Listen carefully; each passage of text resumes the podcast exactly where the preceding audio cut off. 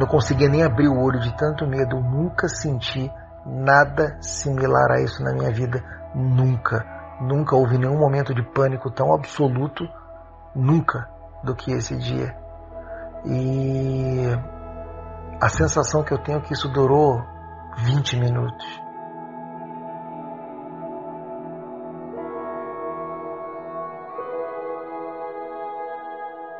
Bem, essa é a voz de um contatado. Sua história será aqui contada em alguns capítulos distribuídos ao longo de sua vida que nos levarão a lugares e tempos distintos. Porém, a sensação de medo descrita há pouco é sim o que vai costurar o relato de hoje. Eu sou Zero, seu anfitrião, e a partir de agora você fica com mais um pequeno relato de grande significado, para nós e quem sabe para eles também. Explicáveis ou não, relatos ufológicos surgem aos montes, a cada dia, hora e minuto. Quantos deles você conhece? E quantos casos sequer são relatados? Ajeite seus fones de ouvido e esteja preparado para experimentar um deles agora. É, aqui quem está falando é o Leonardo. A gente se falou pelo chat do Instagram sobre relato de abdução, né? E eu tenho alguns para te contar. É, eu lembro pouca coisa com relação ao que aconteceu, na verdade não lembro nada, mas lembro as situações. Vamos lá, a primeira vez eu devia ter em torno de uns oito anos de idade, meu irmão tinha uns seis, e a minha avó tem, tinha uma casa aqui em Albuquerque, e estávamos é, eu, meu irmão e minhas duas primas no andar de baixo, e minha avó, meu avô, meus pais e meus tios no andar de cima. Chegou um determinado momento de noite que as luzes todas se apagaram de todo o bairro e entrou um clarão pela janela e esse clarão ele parecia aquele clarão que a luz era tão forte que você via a linha dela entrando assim cortada assim pela janela. Aí na mesma hora a gente subiu correndo para o segundo andar para estar em contato com os nossos pais quando a gente chegou no segundo andar, esse clarão ele sumiu, ele, ele, ele foi subindo da direita para a esquerda em direção ao, ao, céu. E assim que esse clarão sumiu, é, subiu e desapareceu, as luzes voltaram do bairro inteiro. Aí eu me lembro do meu avô dizer na época que houve relato de ter um disco posado aqui no Morro dos Macacos.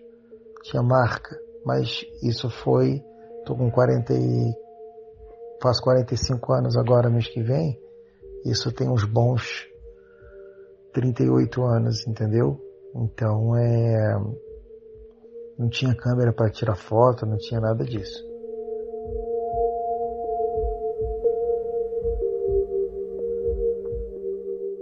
Bom, a segunda vez eu estava em é,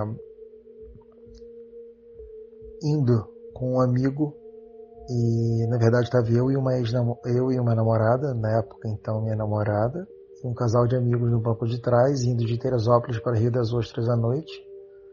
E é uma estrada antiga, né? Era uma estrada antiga, agora existe a Via Lágrimas, mas era pela estrada antiga. Isso eu devia ter em torno de 24 anos, tem mais ou menos uns 20 anos essa história.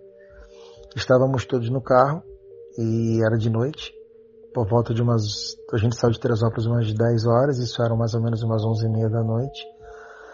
E chega um determinado momento na estrada, na estrada não tem luz nenhuma, tem um flash na traseira do carro. Aí eu falei assim, puta merda, tomei uma multa. Aí eu, não, aqui não tem multa, esse meu amigo, né? Aqui não tem multa, aqui não tem multa, aqui não tem multa. Mas tudo bem, tá assim, até então, todo mundo acordado, né? Ninguém dormindo. Depois uma hora o falou assim, ô Léo, eu tô achando que a gente tá no caminho errado, porque tinha que ter um trevo aqui todo iluminado e a gente não chegou no trevo de Rio das Ostras e eu não tô reconhecendo aquele posto de gasolina abandonado ali. Eu falei, ué, então vamos voltar, ué, também não sei o caminho. Ninguém falava em smartphone com GPS nessa época. A gente retornou o carro, eu dirigi mais uma hora para trás e uma hora e quarenta para trás e eu cheguei nós né, chegamos nesse, nesse trevo todo iluminado. Então quer dizer, houve um gap. eu não sei te dizer de tempo, mas eu te garanto da distância entre um ponto e outro, onde a gente passou por esse trevo sem ninguém saber de nada.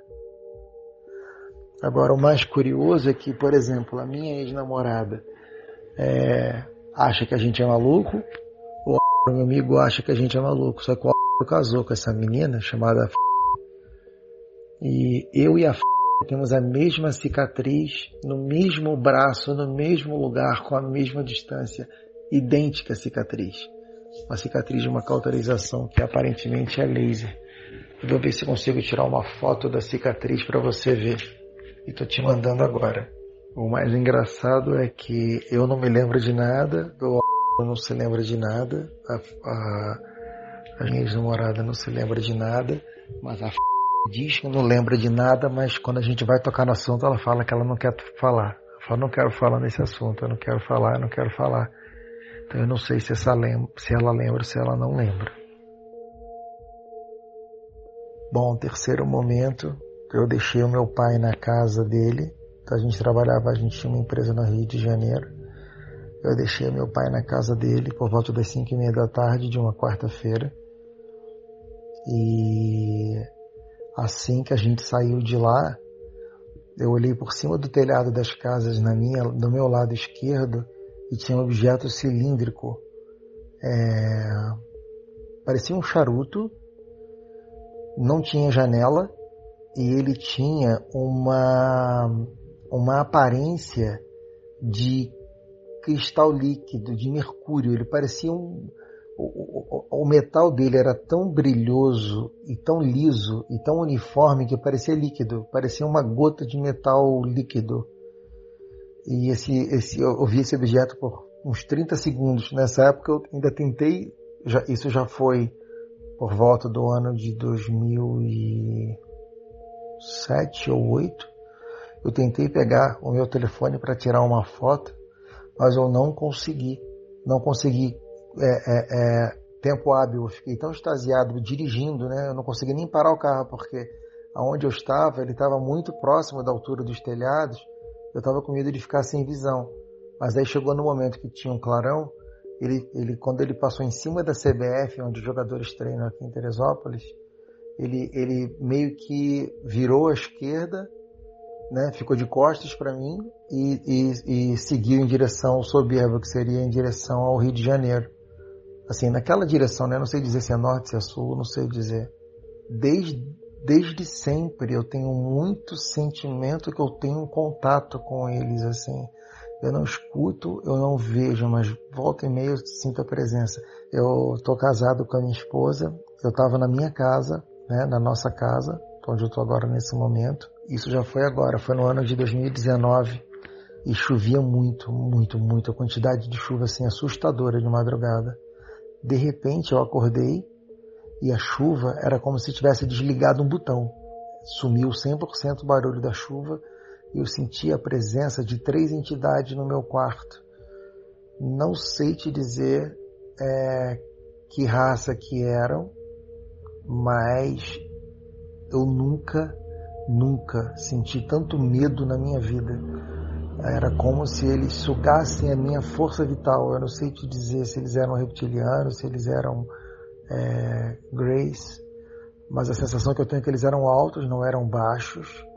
Eu nunca senti tanto medo na minha vida, nunca.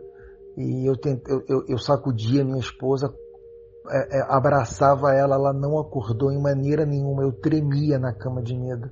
Eu não conseguia nem abrir o olho de tanto medo. Eu nunca senti nada similar a isso na minha vida. Nunca. Nunca houve nenhum momento de pânico tão absoluto, nunca, do que esse dia. E a sensação que eu tenho é que isso durou 20 minutos. Foi muito longo, muito longo. E eu não conseguia, eu estava acordado, é, eu, eu conseguia me mexer com uma certa dificuldade, mas a presença deles ali é uma coisa que eu nunca senti na minha vida, nunca, nunca senti na minha vida. Aí, como se fosse um toque de botão, assim, eu, eu, na hora que eu parei de sentir a presença deles, o barulho da chuva voltou imediatamente. Assim, me dava a sensação de que eu não sei se eu saí e fui para um, uma espaçonave né, se foi para um disco, ou se eles estavam em cima da minha casa e não deixava a chuva chegar na minha, na minha casa. Mas foi assim um negócio aterrorizante, sem, sem palavras para descrever. Então esses são os meus relatos, tá? É, se você tiver alguma dúvida, pode entrar em contato. Um abraço.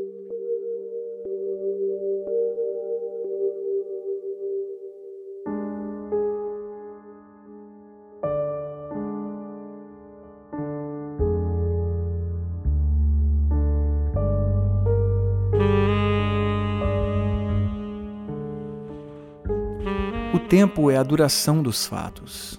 É o que determina os momentos, as horas, os dias, semanas, séculos, mas em hipótese alguma ele definirá a dimensão do que se pode viver por um milésimo de segundo.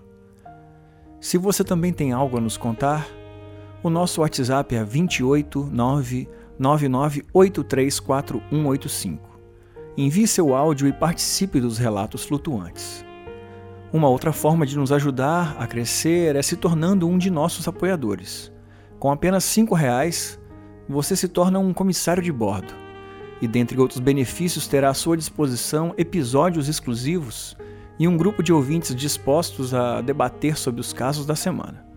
Para isso, acesse o site apoia.se barra relatos flutuantes. Outras plataformas de apoio como PicPay, Patreon e Pix estão contidas na descrição desse programa.